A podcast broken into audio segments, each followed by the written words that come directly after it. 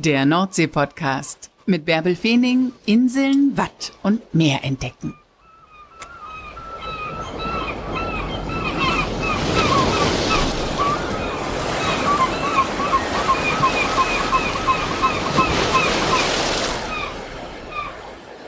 Moin und herzlich willkommen zur 117. Folge des Nordsee-Podcasts, in der ich euch mit nach Bremerhaven nehme.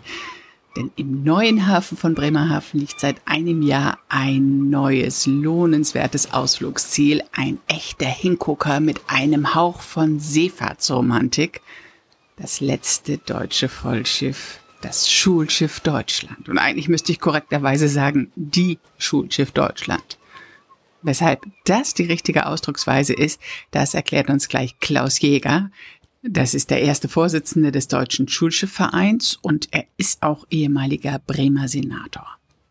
Der hat mir nämlich in aller Ruhe alles über diesen wunderbaren alten Rahsegler erzählt, den man sich so jeden Tag ab 10 Uhr in Bremerhaven angucken kann, auf dem man sogar übernachten kann und auch heiraten, wenn man das dann möchte. Moin, Herr Jäger. Wann waren Sie denn zuletzt am Meer? Äh, ich war gestern am Meer. Also wenn Sie Bremerhaven auch als Meer verstehen, dann war ich gestern da. Sie waren wahrscheinlich an Bord des Schulschiffs Deutschland. Ja, ja, ich war an Bord. Also ich bin zweimal die Woche da und gucke sozusagen, ob alles läuft und bislang ist das der Fall. Sie sind Vereinsvorsitzender des Vereins, das dieses wunderbare Schiff erhält und allen zugänglich macht, ne? Ja, das ist der Deutsche Schulschiffverein. Und der wurde im Jahre 1900 in Berlin gegründet, also ein sehr alter, ehrwürdiger Verein. Der ist damals gegründet worden, um die äh, in Deutschland äh, aufkommende maritime Entwicklung, also Bau von Schiffen und Export von Gütern, um das zu ermöglichen. Und das war ein illustrer Kreis, der maritim orientierte deutsche Hochadel, der Großherzog von Eudelburg an der Spitze, aber auch Söhne des Kaisers waren Mitglieder des Vereins und die Creme der deutschen Wirtschaft, also Borsig, Siemens, die gehörten dazu und die haben diesen Verein gegründet mit der klaren Zielsetzung, auf Ausbildungsschiffen, Segelschiffen den Nachwuchs für die Handelsmarine auszubilden, der benötigt wurde. Und dann wurde, nachdem der Verein gegründet wurde, als erstes Schiff des Vereins die Großherzogin Elisabeth gebaut und in Dienst gestellt. Das war das erste Schulschiff? Das war das erste Schulschiff des Deutschen Schulschiffvereins. Die gibt es übrigens noch. Mhm. Die liegt als Museumsschiff Duchesse Anne in Dünkirchen in Frankreich. Und das Schulschiff Deutschland, eigentlich muss ich sagen, die Schulschiff Deutschland, ja, darauf kommen wir gleich noch zu sprechen. Das ist das letzte deutsche Vollschiff, das letzte, was noch erhalten ist von diesen Schulschiffen. Ja, von den Vieren. Also das erste war die Großherzogin Elisabeth, die jetzt in Frankreich liegt. Dann kam die Prinzess Eitel Friedrich. Mhm. Die gibt es auch noch. Die liegt als Museumsschiff da Pomorza in Gedingen. Dann kam als drittes die Friedrich August, die gibt es noch, die fährt als Staatsrat Lehmkuhl unter norwegischer Flagge. Und 1927 als letztes die Schulschiff Deutschland. Die Schulschiff Deutschland. Ich weiß, dass es so äh, gesagt wird. Erklären Sie es einmal all denen, die jetzt den Kopf schütteln. Warum sagt der die Schulschiff Deutschland? Ja, die Schulschiff Deutschland ist selbstverständlich ein Schulschiff und das heißt ja eigentlich das Schulschiff. Aber der Unterschied kommt daher, die Namen von Schiffen werden einmal vergeben. Also es gibt keine Schiffe mit gleichem Namen zur gleichen Zeit. Mhm. Und zu der Zeit, als Schulschiff Deutschland gebaut wurde, gab es bereits ein Schiff Deutschland. Und deshalb musste sich äh, das Schiff unterscheiden, dieses Segelschiff. Und deshalb wurde sein Auftrag, Schulschiff zu sein, in den Namen einbezogen. Der Name ist also nicht Deutschland, sondern Schulschiff Deutschland. Und da Schiffe weiblich sind, nicht, das gilt schon bevor wir diese Gender-Diskussion hatten, waren Schiffe schon immer weiblich. Mhm. Da Schiffe weiblich sind, ist es eben die Schulschiff Deutschland.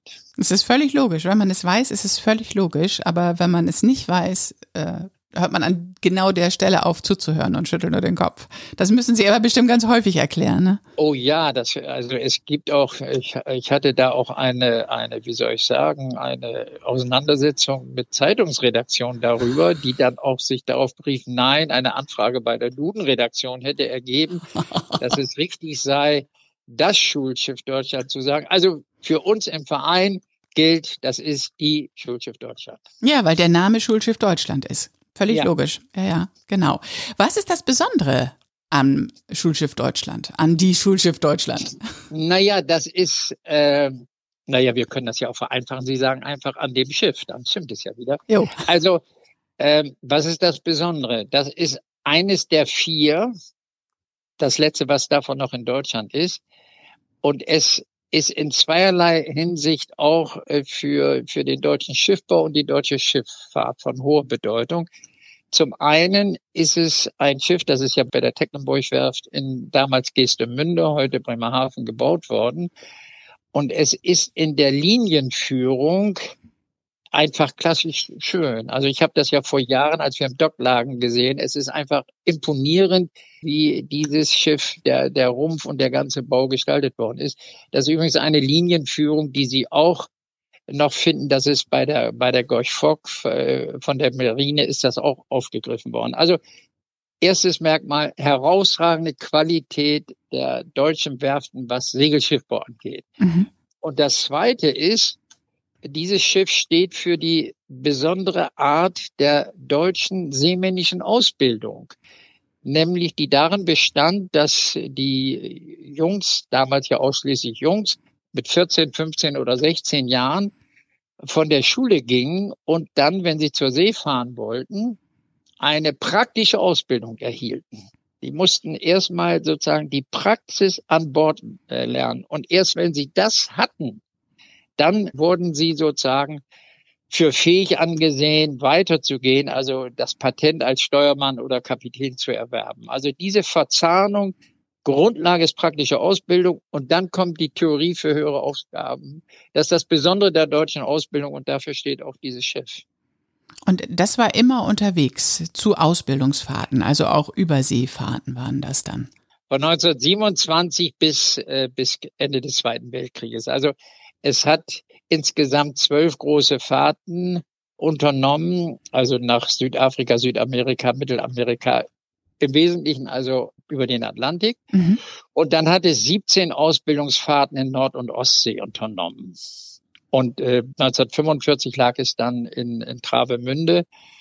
Und äh, seitdem ist es dann noch verholt worden von Travemünde. Das ist dann ähm, von es war ja, Travemünde war englische Besatzungszone. Die damalige Schiffsführung hat es geschickt verstanden, die Schulschiff Deutschland als Lazarettschiff äh, sozusagen mit entsprechender Ausstattung zu präsentieren. Und deshalb ist es den Zugriff äh, entgangen.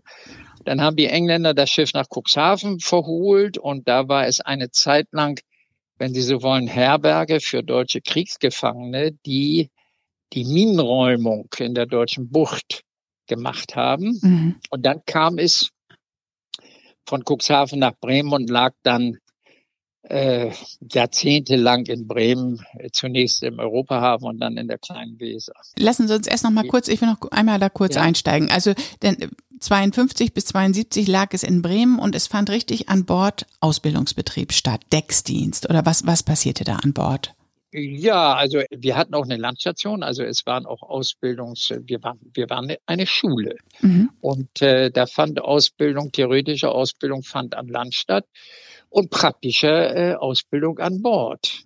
Mhm. Also alles das, was man lernen muss auf Schiffen, wurde an Bord praktisch vermittelt. Und die Ausbildung war auch sehr rigide. Also die jungen Schüler, die äh, das waren Zöglinge. Das ist ein Begriff, der findet sich in der Satzung von 1900.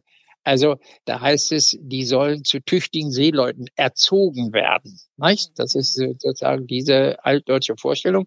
Und deshalb äh, wurden die als Zöglinge bezeichnet. Und da, äh, was, was man so hört von ehemaligen, die ihre Ausbildung dort hatten, da herrschte ein strenger Drill. Das war sicher ähnlich militärisch wie auf Marineschiffen. Und trotzdem ging der Bedarf dann zurück. Ja, also zunächst war natürlich in den 50er, 60er Jahren bis 70er Jahre ist die deutsche Flotte ja deutlich gewachsen. Es sind insgesamt so etwa 10.000 bis 11.000 junge Seeleute auf Schiffschiff Deutschland ausgebildet worden. Hui. In dieser Zeit. Ähm, und äh, da die da dafür auch gezahlt wurde, ähm, äh, da wurde Schulgeld erhoben und so weiter, gab es überhaupt kein finanzielles Problem, dieses Schiff zu unterhalten. Aber mit dem Rückgang der Schülerzahlen äh, wurde das natürlich anders. Und es war ein besonderes Schiff und es sollte erhalten werden. Es ist ja auch in einem Tip-Top-Zustand. Naja, es hat einmal eine große, wenn Sie so wollen, Grundsanierung gegeben. Das war im Jahre äh, 94, äh, äh, also 94 wurde die Entscheidung getroffen, 95 beim Bremer Vulkan. Äh, mhm. Die Schulschiff Deutschland war praktisch der letzte vom Bremer Vulkan vor seiner Insolvenz abgewickelte Auftrag. Ui. Da wurde also eine Grundinstandsetzung gemacht und dann äh, die letzte größere Reparatur, die war äh, vor acht Jahren in Bremerhaven in der Bredow-Werft. Da wurde der Rumpf mit einer Stahlmanschette, wenn Sie so wollen, versehen. Das Schiff ist ja ein Stahlschiff, das genietet wurde. Mhm. Äh, und äh, da entstehen durch Korrosion entstehen da, also einmal wird die, die werden die Stahlplatten dünner und bei den Nieten entstehen auch äh, Lücken, so dass da Wasser einzutreten droht. Und das musste repariert werden und dann ist eine Haut praktisch um das Schiff herum geschweißt worden, so wie eine Art Pflaster. Mhm. Und zwar in dem Bereich im sogenannten Wasserpass, wo sich also Ebbe und Flut sozusagen auswirken und die, die Stahlplatten eben auch dem Sauerstoff ausgesetzt sind. Wer das nur unter Wasser ist, das ist nicht so schwierig, aber da, wo es äh, auch mal Sauerstoff aufdringt, da passiert das. Und da haben wir vor, vor acht Jahren diese diese äh, Winde bekommen, wenn Sie so wollen. Und da mhm. habe ich das Schiff auch im Dock gesehen, was ich Ihnen vorher beschrieben habe, wie ich das, wie beeindruckend ich das fand. Aber da musste eigentlich die Nutzung neu überlegt werden, nicht? Und auch wie man dieses Schiff erhält. Ja, das war ja, so bin ich überhaupt dazu gekommen. Ich war 1991 bis 95 Senator für Wirtschaft in Bremen. Und da kam der Vorstand des Deutschen Schulschiffvereins zu mir und sagte, ja, also wir brauchen Geld für eine Grundreparatur und dann äh, müssen wir auch, weil die Einnahmen aus dem Schulbetrieb zurückgehen, wir müssen auch andere Einnahmeformen für das Schiff finden. Mhm. Bis zu dem Zeitpunkt lag die Schulschiff Deutschland in der kleinen Weser. Man konnte die, äh, wenn man über die Weserbrücke fuhr, mit Auto oder mit der Bahn, konnte man die schön liegen sehen. Aber ansonsten für Touristen war das abseitig.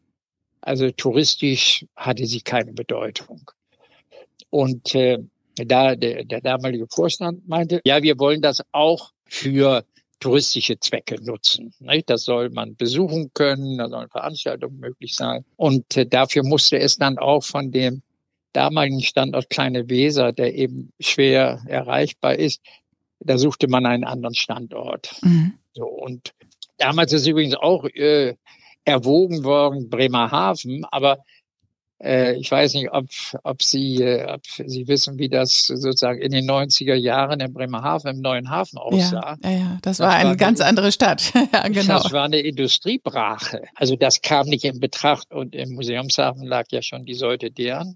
Also das ging auch nicht. Und äh, da ist dann die Entscheidung für Fegesack gefallen. Fegesack sollte zu dem historisch-maritimen Zentrum Bremens ausgebaut werden, mit dem ältesten Hafen und dem alten Hafenspeicher. Und dann äh, Schulschiff Deutschland, das sollte also ein maritimes äh, Ensemble für Fegesack bilden. Das war die Grundlage der Entscheidung. Und da hat äh, das Schiff dann 20 Jahre gelegen? Ja, 25 Jahre. Von, von 96 an äh, bis, äh, bis äh, zum letzten Jahr 2021. Nun liegt das Schiff ja nicht mehr in Bremen-Fegesack, sondern seit einem Jahr in Bremerhaven und da ist es ein richtiger Hingucker. Die Lage ist einfach perfekt und ja, der ganze neue Hafen in Bremerhaven ist äh, das richtige Setting für dieses Schiff. Das ist jetzt ja ein schwimmendes Museum, ein besonderes maritimes Museum, das auch jeder erleben kann. Also jetzt geht es tatsächlich schwerpunktmäßig um die touristische Nutzung. Ja, also wir sind Denkmal. Wir, wir sind ein bedeutendes maritimes Denkmal. Also die Schulschiff Deutschland hat schon sozusagen eine herausragende äh, Qualität. Wir bemühen uns auch, äh, das Schiff, soweit es geht, unverändert zu erhalten. Wenn Sie äh, auf das Schiff gehen, dann sehen Sie eine Messe, die ganz äh, gut gestaltet ist und Sie sehen eine Kajüte Bar da drin. Das sind natürlich Räume, die hat es früher nicht gegeben. In diesem Raum äh, waren die 80 äh, äh, auszubildenden Zöglinge untergebracht. Da schliefen sie, da arbeiteten sie, da essen sie, da hingen ihre Hängematten an den Decken. Ähm, das ist sozusagen äh, nicht mehr vorhanden. Die Räumlichkeiten sind in den, in den 50er Jahren und 60er Jahren umgebaut worden. Aber soweit es geht, erhalten wir das, wenn Sie das Achterschiff sehen mit dem Kapitänssalon und den, den Kabinen der Offiziere, das ist original erhalten und äh, auch, auch äh, vieles andere. Also man muss, wenn Sie ein Denkmal haben, müssen Sie Kompromisse schließen, weil Sie ja das Denkmal nur unterhalten können, indem Sie Einnahmen erzielen. Und Einnahmen können Sie nur erzielen, wenn Sie gewisse Dinge auch ein Mindest äh, Komfort bei Übernachtungen und Gästen bieten können. Und ich denke, das ist uns bisher einigermaßen gelungen. Wie, wie war es denn jetzt im ersten Jahr? Kommen die Gäste? Ja, die Gäste kommen. Ich hatte, habe gerade sozusagen eine Bilanz gezogen.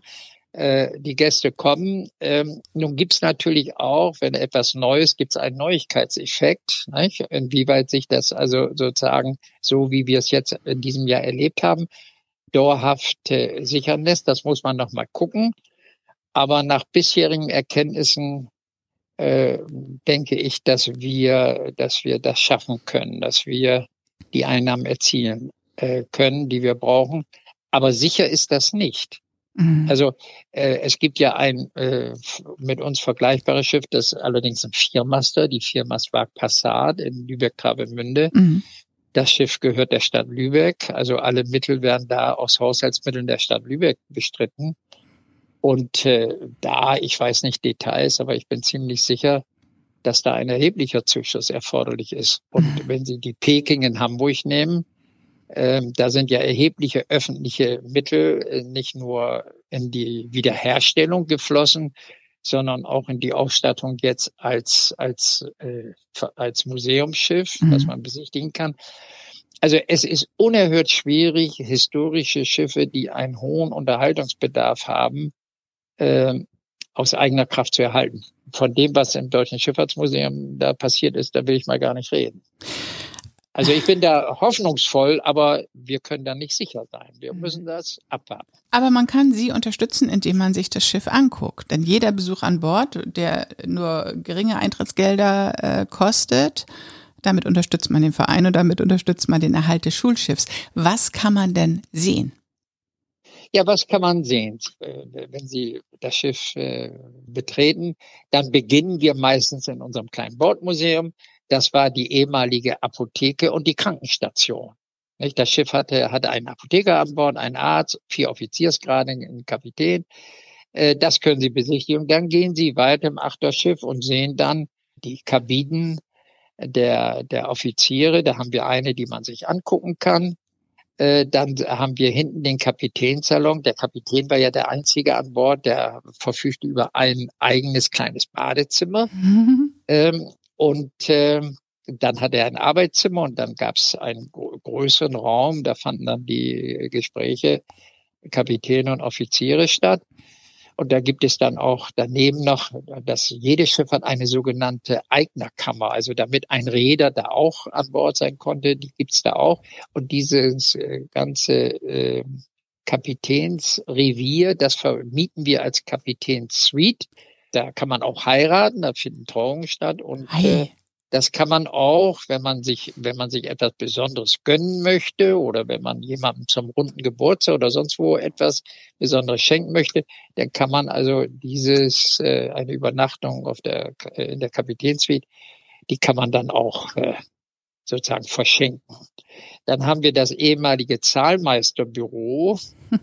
Äh, das haben wir jetzt sozusagen umfunktioniert, auch soweit es geht, unter Wahrung der Originalzuordnung. Das ist der Verkaufsshop. Da können Sie also alles, was mit Schulschiff Deutschland äh, zu tun hat, Artikel und dergleichen, das können Sie da erwerben. Dann können Sie das Achterdeck, das Mitteldeck und das Vorderschiff besichtigen, können sich die Masten ansehen, die Rahn und so weiter. Können Sie runtergehen ins Schiff und können da den ehemaligen großen Raum äh, der, der, der Auszubildenden, wo wir jetzt Messe und Kajütebar haben, mhm. äh, sich ansehen. Da kann man wunderbar äh, Veranstaltungen machen. In der Messe so 60 äh, bis maximal 80 Personen, in der Kajütebar 20. Und dann haben wir im Schiff äh, Übernachtungsmöglichkeiten. Das heißt, man kann ein Wochenende in Bremerhaven verbringen und auf dem Schiff übernachten? Ja, man kann, man kann mitten im Hafen, also mit Blick aufs Wasser. Super. Können Sie in Bremerhaven übernachten und das auch zu Preisen, die, wie ich finde, äh, äh, ganz, äh, ganz moderat sind. Und man kann auch standesamtlich und kirchlich auf dem Schiff sich trauen lassen und das Fest auch dort gleich feiern. Ja, das kann man. Wenn Sie innerhalb des Rahmens der möglichen Besucherzahlen, also sagen wir mal 60 oder so, äh, bleiben können, dann kann das alles an Bord stattfinden, ja. Passiert das schon häufig? Wird das häufig genutzt oder ist das noch gar nicht so bekannt? Das ist ja eine super coole maritime Location, wie man das so neudeutsch ja, sagt. Ja, also äh, doch äh, standesamtliche Trauung finden, finden statt, freitags, sonnabends, je nachdem. Die Termine werden mit dem Standesamt in Bremerhaven vereinbart. Und anschließende größere Feiern, das glaube ich war bisher in Bremerhaven nur einmal der Fall. Aber natürlich äh, ein Empfang an Bord nach der, nach der Eheschließung, das find, äh, kommt relativ häufig vor. Mhm. Und wir hatten auch schon mehrere Fälle, da haben äh, äh, Verbände oder Organisationen oder auch Privatgesellschaften das Schiff insgesamt geschartert. Dann war das eben sozusagen Veranstaltungsort für eine geschlossene Gesellschaft. Super. Aber das Schiff bleibt dort im Hafen liegen. Ist, äh das bleibt liegen. Ja, das, also wir können uns bewegen, sonst wären wir nicht nach Bremerhaven gekommen. Ja. Aber das Schiff hatte übrigens nie einen Motor. Okay. Nicht? Das musste immer, also der Ursprungsheimathafen aller Schiffe des Deutschen Schulschiffvereins war Oldenburg und zwar Elsfleth. Mhm. Elsfleth als Oldenburger Hafen. Also die Schiffe mussten immer in ihr Fahrgebiet, also äh, die Weser abwärts, geschleppt werden. Und äh, das, äh, wir, wir können also auch, wenn wir an einer Sail Bremerhaven, können wir an einer Promenade teilnehmen, allerdings nur äh, äh, mit Hilfe von Schleppern. Okay. Also man kann jetzt nicht denken, äh, man feiert einen runden Geburtstag auf dem Schiff und sticht damit in See oder so. Das geht nicht. Setz mal im Segel. ja, nein, also, nein, also ähm, die, äh, das Schiff hat ja jahrzehntelang stationär gelegen und äh, die Segel sind, sind dann irgendwie lange äh, äh überwiegend äh, weg. Ich weiß nicht, was geschehen ist, aber einige Segel haben wir noch und wir haben auch gerade in der letzten Woche mal zur Anschauung ein, ein Siegel gesetzt. Okay, aber sie hat einen wunderschönen Liegeplatz und man kann da wunderschöne Erlebnisse haben. Ja, sie ist, wenn Sie Bremerhaven von der Autobahn äh, zu Bringer Mitte fahren, dann ist die Sichtachse voll auf dieses Schiff gerichtet. Das ist für Bremerhaven äh, sicher eine Besonderheit, ein herausragendes maritimes Denkmal, Bremerhaven als Werfenstandort, als sehr bedeutender deutscher Werfenstandort, hatte etwas Vergleichbares bisher ja nicht. Nee, das ist ein richtiger Hingucker, wenn man mit ja. dem Auto da unterwegs ist, ja. Wie kann man denn Ihren Verein sonst noch unterstützen? Brauchen Sie auch äh, Fördermitglieder oder sind jetzt in der Zeit, wo Sie in Bremerhaven liegen, vielleicht auch neue hinzugekommen? Ja, wir sind mittlerweile von 267 auf ich glaube 460, 70 oder so. Also die Zahl der Mitglieder hat sich fast verdoppelt durch Neueintritte, insbesondere aus Bremerhaven. Also als Mitglied kann man unterstützen. Man kann aber auch schlichtweg Spenden geben. Nicht? Wir sind ja eine gemeinnützige Organisation. Das heißt, die Spenden können auch bei der Steuer berücksichtigt werden.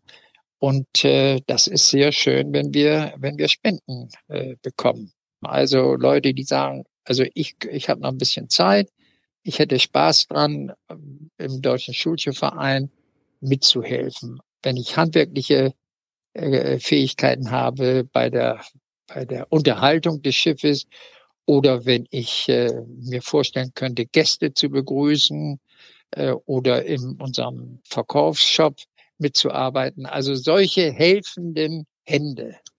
Darauf sind wir angewiesen. Und jeder, der sich das vorstellen kann, der ist ganz, ganz herzlich willkommen. Und dann brauchen wir auch noch Wachtgänger. Also das Schiff muss 24 Stunden natürlich bewacht sein. 24 Stunden? Ja, natürlich. Das, ich kann das Schiff doch nicht ohne, ohne äh, Personen okay. an Bord lassen. Ja. Und das organisieren wir durch Wachgänger. Das äh, sind bisher äh, ausschließlich Männer. Im Wesentlichen ehemalige, die was mit der Schifffahrt zu tun hatten mhm. und, und sozusagen noch rüstig sind. Die machen dann äh, mehrere Tage an Bord äh, eine Schicht als Wachgänger. Und damit, äh, um das gewährleisten zu, zu können, brauchen wir mehrere davon. Wir haben da jetzt sechs, aber wir brauchen da auch noch gerne ein paar mehr. Und wenn jemand, der sich das vorstellen kann, der ist auch herzlich gebeten, äh, da mit uns in Kontakt zu treten.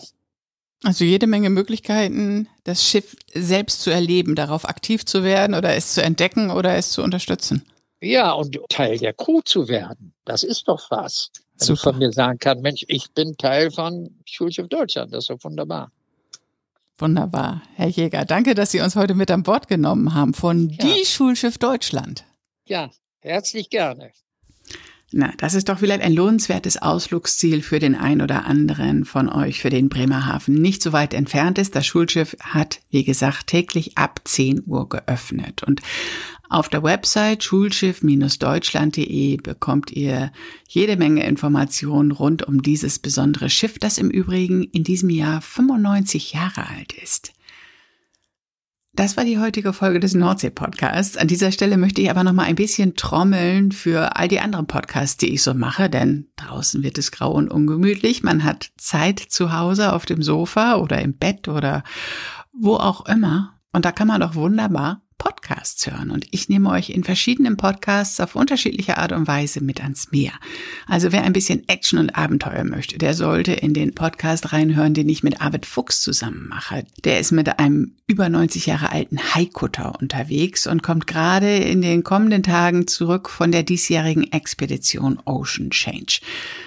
Während der Expedition hat er regelmäßig im Podcast von seinen Erlebnissen berichtet und auch nach dem Expeditionsende werden wir den Podcast weiterführen, denn Arvid Fuchs ist seit 45 Jahren auf den Weltmeeren unterwegs, hat jede Menge erlebt, ist dabei Augenzeuge des Klimawandels geworden, hat jede Menge zu erzählen und das macht er ganz wunderbar. Das hat er schon im letzten Winter gemacht und das werden wir auch jetzt nach dem Expeditionsende weitermachen. Mit dem Podcast haben wir jetzt gerade die magische Zahl von 250.000 Downloads geknackt. Also Wer da ein bisschen Abenteuer und Naturerlebnisse haben möchte, der sollte den Podcast abonnieren. Den gibt es überall, wo es Podcasts gibt und auf der Seite von Arvid Fuchs, arvid-fuchs.de.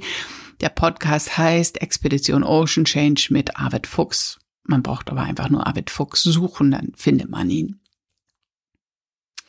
Wer technisch interessiert ist, dem empfehle ich den Podcast Technik und mehr, Faszination Meerestechnik.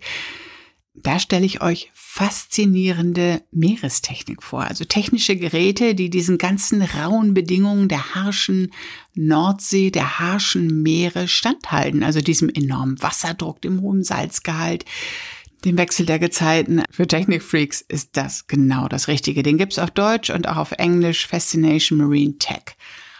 Und wer Wetter interessiert ist, dem hätte ich noch den Extremwetter-Podcast anzubieten. Den mache ich zusammen mit dem Meteorologen Frank Böttcher, den ihr bestimmt schon mal in der ARD oder beim NDR gesehen habt. Wie alle Meteorologen kann der unglaublich schnell und unglaublich viel über das Wetter erzählen und den stupse ich zwischendurch mit einer Frage an und dann erzählt er wieder weiter und erzählt wunderbare Phänomene, die sonst einfach viel zu kurz kommen. So, jede Menge Podcast-Empfehlungen erstmal von mir für euch, wo auch immer ihr mir zuhört. Passt gut auf euch auf, genießt das, was ihr gerade macht. Und dann freue ich mich darauf, wenn ihr nächste Woche wieder mit mir ans Meer kommt.